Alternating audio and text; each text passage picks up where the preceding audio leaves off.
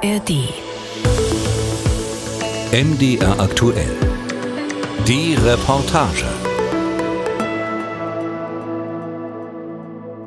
Ich war eigentlich ganz froh, mal wieder in den Wald zu gehen und mir so eine schöne, ruhige, geschlossene Atmosphäre zu erlaufen. Im Wald ist man ja wie in einer Kathedrale, man läuft zwischen den Säulen der Bäume und es ist gedimmt und man kommt so nach innen.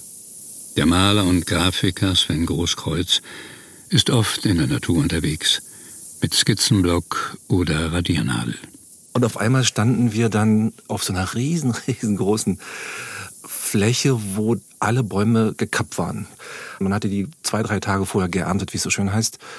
Und das sah aus wie ein großes Restaurant durch die vielen runden Flächen. Das sah aus wie Tische. Und das Gestühl hatte man sozusagen zerschlagen, weil nämlich die Äste so drumherum geordnet waren, dass man dachte, okay, hier ist, hier ist vorbei. Also hier, ist, hier wird nichts mehr serviert.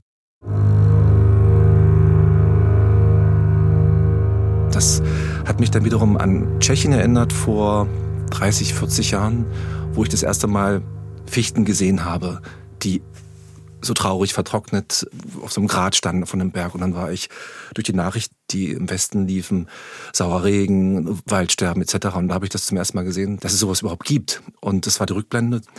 Und dann haben wir eine Wanderung gemacht am nächsten Tag in Richtung Wurmberg, der liegt dem Brocken gegenüber. Und es war kalt, statt Nadeln saß der Rauchreif auf den Ästen der toten Fichten und es war weit und breit, waren nur ganz schmale Streifen von lebendigem Holz zu sehen. Der Rest war braun und wie so eine tote Armee standen die, also, also das, ich, ich, das war unfassbar. Ich, äh, ich konnte nicht glauben, dass wirklich bis zum Horizont war alles tot. Wenn man oben steht, gibt's ja sozusagen einen Bergrücken und dann noch einer und noch einer noch. Und es war bis zum dritten, vierten, fünften, sechsten Bergrücken war alles tot. Richtig mausetot. Und dann setzt die Ratio ein. Das ist ja im Vergleich zu Tschechien damals wirklich eine ganz andere Dimension gewesen. Und die gehören hier alle gar nicht her. So, dann äh, strickte ich mir so zurecht, äh, warum das so ist. Und also die Emotionen wurden sofort eingekesselt und vereinnahmt von der Logik. Okay, dieser Baum mag eigentlich Kälte, hält das nicht aus und ist ja angepflanzt worden in diesem schnell wachsenden industriellen Forst rein. Und das war dann für mich wieder irgendwie logisch, ja, dass das so sein muss, was ich da gerade sehe.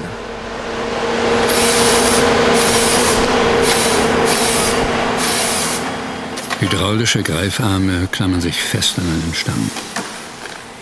Ein schwenkbares Sägeblatt heult auf. Führt wie ein ferngesteuerter Chirurg seine Schnitte aus. Es fällt ein 30 Meter hoher Baum. Hat keine Zeit liegen zu bleiben. Vom Kran wieder angehoben, wird er in Sekunden entastet und zerteilt.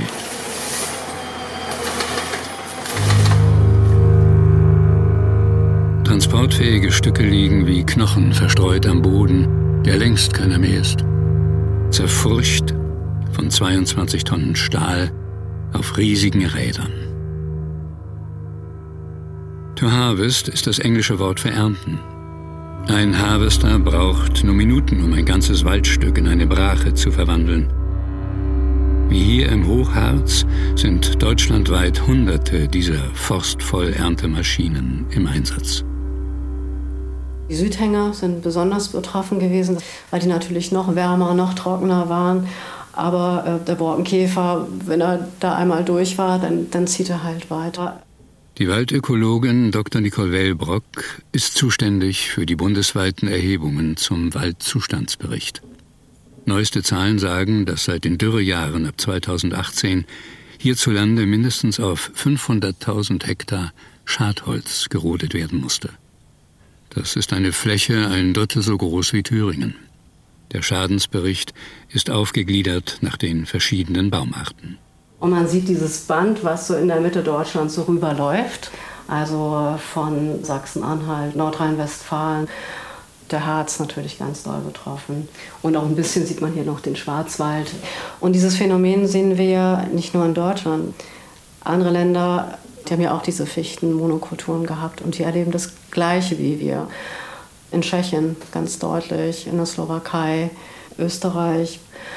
Wenn wir uns anschauen, die Absterberate für die Fichte, sieht man, dass in den 90ern das bleibt unter 1% Absterberate. Und dann springt das 18, 19 und 20 richtig nach oben. Das ist ein ganz deutlicher Sprung. Das heißt, man sieht also, dass die Fichte nicht nur Vitalitätsverluste erleidet, sondern sie stirbt auch ab. Die ähm, andere Linie ist die Buche. Die hat auch sehr unter der Trockenheit gelitten, aber überhaupt nicht so dramatisch wie die Fichte. Auch wenn man sich jetzt die anderen Hauptbaumarten, Kiefer kann ich jetzt dazu schalten oder Eiche, die leidet so unter Schadgemeinschaft. Aber keine Baumart erreicht die Fichte. Das ist schon sehr auffällig.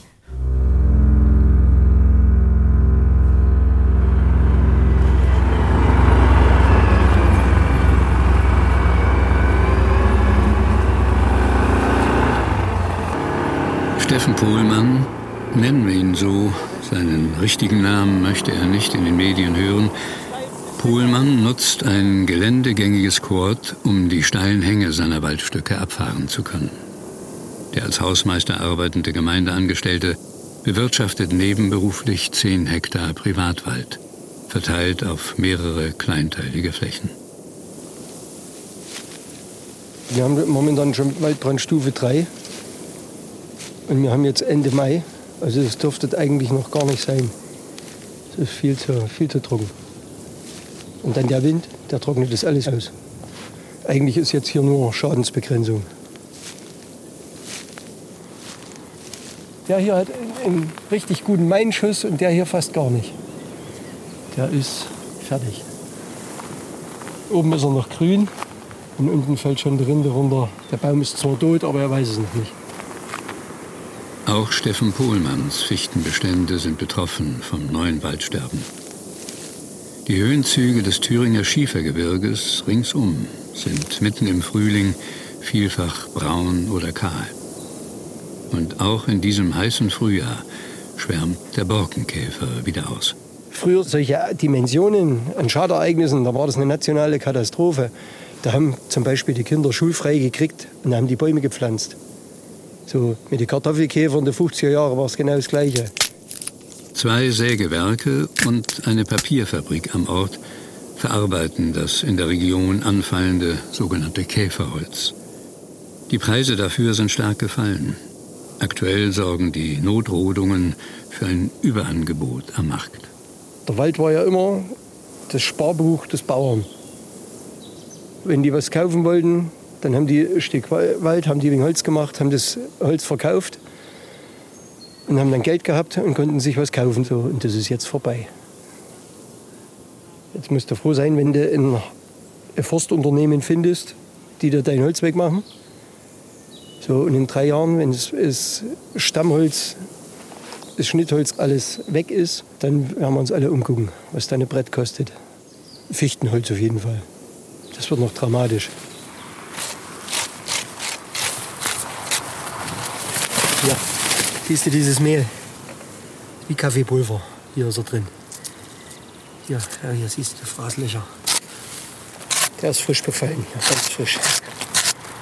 Vielleicht finden wir da auch noch welche. Die hörst du bis auf drei Meter Entfernung. Wenn die Sonne ran scheint, so am Abend, wenn sie untergeht und scheint genau rechtwinklig auf die Rinde, dann wird es warm und dann hörst du die immer wie knuspern.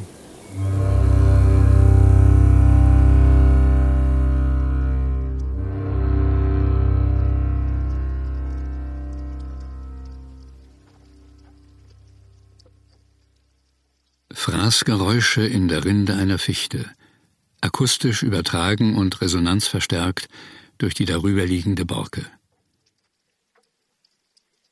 Die Beißwerkzeuge eines achtzähnigen Fichtenborkenkäfers graben Leitergänge für die Brut. Dabei durchtrennen sie lebenswichtige Transportbahnen. Die in den Baumnadeln erzeugte Zellnahrung gelangt nicht mehr hinunter bis zu den Wurzeln. Umgekehrt schafft es das Wasser von dort nicht mehr hinauf in die Kronen. Längst kann der befallene Baum nicht mehr genügend Harz gegen die Eindringlinge produzieren. Seine Abwehr kommt zum Erliegen. Jedes Käferweibchen legt bis zu 60 Eier in den Gängen ab. Aus der Brut eines Tieres können in einer Saison mehr als 100.000 Nachkommen entstehen. Die geschlüpften Tiere eines Baumes befallen dann bis zu 8000 weitere Bäume in der Umgebung.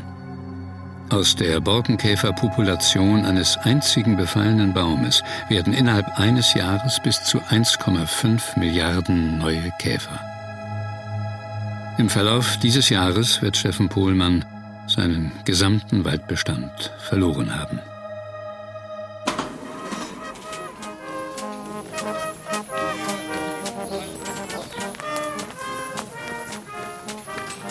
Ein früher Sonntagmorgen bei Bad Kloster Lausnitz in Thüringen. Ein Festzug mit geschmücktem Pferdewagen zieht in ein Waldstück.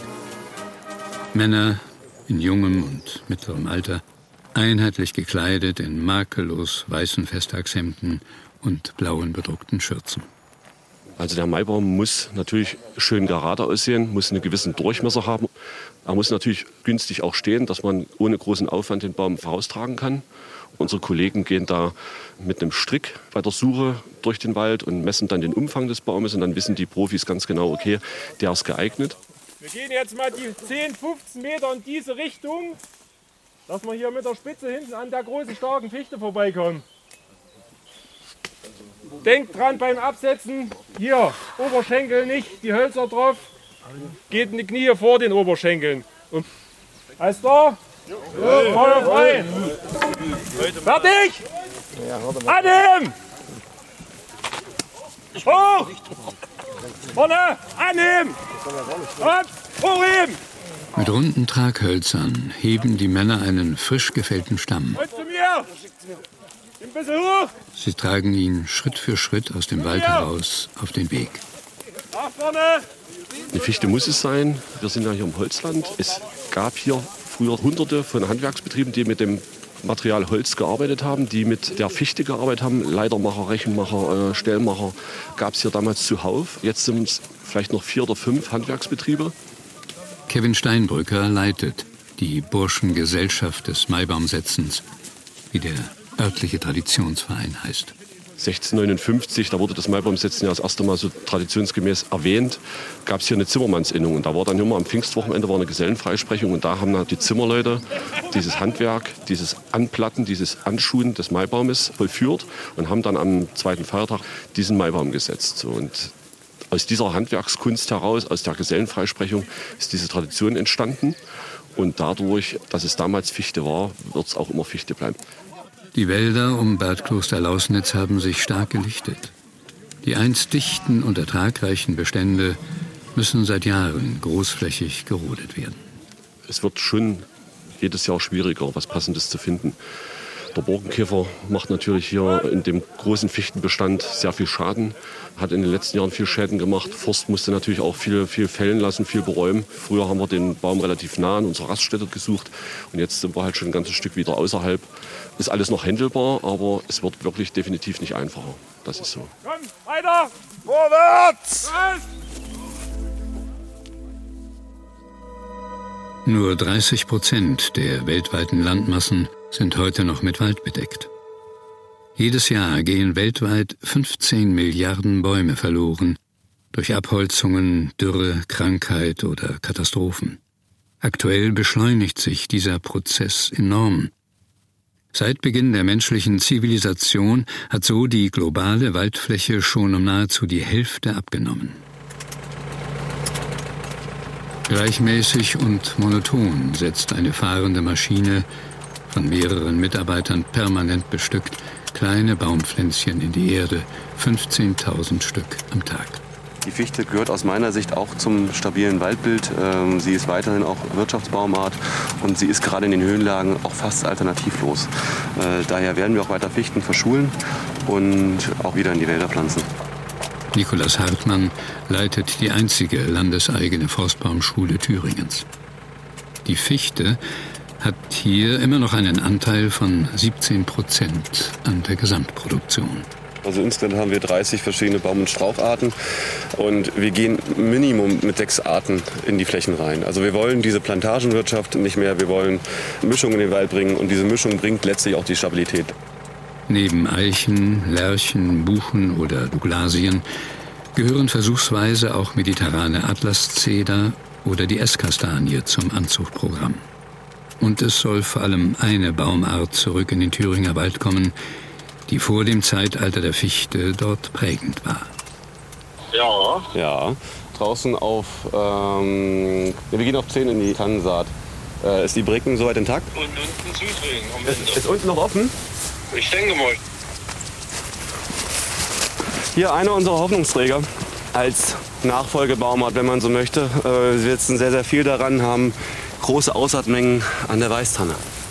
Die hat eine tiefe Pfahlwurzel, die kommt auch an Wasser, wo die Fichte schon nicht mehr hinkommt. Und deswegen versuchen wir hier in Größenordnung äh, Weißtannen ins Beet zu stellen, dass wir die Wälder möglichst schnell wieder zukriegen. Eine Weißtanne wächst natürlich langsamer. Sie braucht mindestens vier, fünf Jahre bei uns in der Baumschule. Im Wald braucht sie auch die ersten zwei, drei Jahre erstmal, bis sie Fuß gefasst hat. Aber wenn sie einmal Fuß gefasst hat, dann kann auch sie schnell wachsen. Und hier auf dem Beet stehen etwa 1,1 Millionen Weißtannen. Um einen Hektar neuen Wald zu pflanzen, braucht man bis zu 8000 Setzlinge. Wenn ich dort unten in Sonneberg vor diesen riesigen Kahlflächen stehe, da braucht man nicht lange überlegen, dass es weder die Pflanzenanzahl in der Kürze der Zeit gibt, noch gibt es die Manpower, die die Pflanzen auch setzen können im Wald. Also wir schaffen es selber nicht, auch wenn wir hier als staatliche Baumschule einen großen Beitrag zu leisten, diese Kahlflächen, die entstanden sind, auch wieder in Kultur zu bringen. Ja, und das wird eine, eine Mammutaufgabe. Allein für die Wiederaufforstung in Thüringen werden derzeit mindestens 200 Millionen Pflanzen gebraucht. Das große Glück bei uns ist eben, dass wir vorher etwa ein Drittel Fichte im Betrieb hatten, die jetzt raus sind und immer noch auf zwei Drittel normale, in Anführungsstrichen, Waldfläche haben, die für alle noch den Eindruck eines Waldes so ermöglicht. Und da gliedern sich die Aufgaben immer noch besser auf, als wenn man jetzt die ganze Betriebsfläche verloren hat. Gut. Friedrich Haferkorn ist stellvertretender Forstamtsleiter im Ostharz, zuständig für 19.000 Hektar landeseigenen Wald. Mit viel Hilfe aus der Bevölkerung wird im Revier wieder aufgeforstet. Mit Lärche, Eiche, Buche und Tanne, aber auch mit Esskastanie bis hin zum Riesenmammutbaum. Ob und wie sich diese Arten in den kommenden Jahren entwickeln werden, ist ein offenes Experiment. Wir hatten hier mehrere hundert Hektar Fichtenbestände in einem Alter. Und die haben sich aufgrund der Klimaverschiebung verabschiedet. Und wir hoffen gerade bei der Lerche, dass wir in 30 bis 40 Jahren etwa dann wieder einen lichten Waldbestand hier haben mit Eiche, Buche oder den Baumarten, die die folgenden Generationen dann für richtig halten. Ich habe auch viele Förster kennengelernt, die über 30, 40 Jahre ihr Revier aufgebaut haben und jetzt in kürzester Zeit vor der Rente gesehen haben, wie alles dann zugrunde ging. Ich sehe es als große Chance, jetzt tatsächlich Weichen zu stellen, dass sowas nicht nochmal im Wald bei uns passiert. Hier unten ist diese Fichtengeschichte noch nicht so lange her, vielleicht drei, vier Jahre. Man sieht, das zieht sich bis zum Brocken hin. Also sieht schon krass aus, aber man sieht überall grün. Es kommt nach. Es schiebt von unten. Volker Dübner ist Natur- und Landschaftsführer. In seiner Freizeit begleitet er Wandergruppen in den Nationalpark Harz. Hier am Brocken wurde der abgestorbene Fichtenwald sich selbst überlassen. Totholz ist nicht Totholz, sondern ein wichtiger Lebensraum. Da, wo früher dieser Fichtenforst war, und jetzt langsam die anderen Baumarten kommen, da ist die Artenvielfalt explodiert. Da gibt es plötzlich eine Biodiversität, die es vorher nicht gab. Denn in dem Fichtenforst, da gibt es eine begrenzte Anzahl von Spezialisten, die darauf angewiesen sind. Bestimmte Vögel, Tannenmeise und Tannenheer und so. Aber in sowas, wenn man es eine Weile lässt, ist das ungleich mehr. Und da kommen dann unter Umständen auch Arten, die man schon wieder vergessen hatte. Zuerst kommen die Pionierbäume. Das sind Ebereschen, Birken und dann kommen die größeren. Buche, hier gibt es Bergahorn, ganz viel. Es gibt auch Ulmarten. Hier ist eine Eiche. Und ab 800 Metern gibt es dann wirklich Fichte. So wie um die Brockenkuppe rum, da gibt es noch ein, ein paar alte Fichtenbestände, die wirklich nicht angepflanzt sind, sondern die da waren. Das ist die Fichte, die hierher gehört.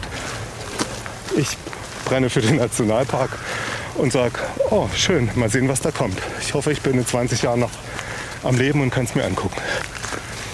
Und das wird dann Wald und eben nicht Forst. Ein riskanter Transport auf schwer zugänglichem, unbefestigtem Grund. Ja, das, lass uns das machen. Angeliefert wird ein großer Konzertflügel. Der will jetzt nach Prag gucken, vielleicht nicht mal. Ja. Drei Musiker und ein örtlicher Klavierverleiher wuchten einen massiven Korpus auf eine improvisierte Auftrittsfläche. Ringsum Baumstümpfe und hohes Gras. Angekündigt ist ein Konzert im Toten Wald.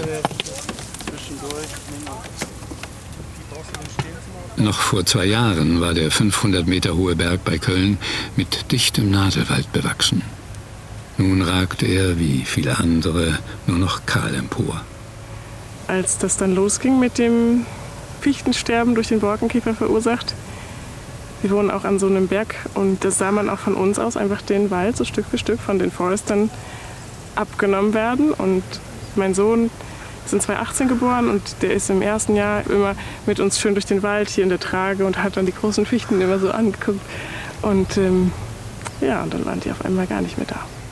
Die Jazzpianistin Laia Gensch hatte die Idee zu einem Konzert im Freien, ganz ohne Bühnenaufbauten und elektrische Verstärkung. Mehr als 70 Menschen sind auf den Berg gekommen. Sie sitzen auf einfachen Holzstühlen oder Baumstämmen. Wir haben ein Stück heute extra für den Wald mitgebracht.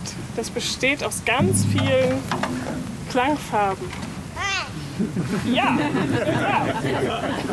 Und das Stück heißt ähm, nicht ganz passend für den Ort, weil es rauscht nicht so sehr, aber es heißt Waldesrauschen. Das ist dann eher wieder Wunschdenken in die Zukunft.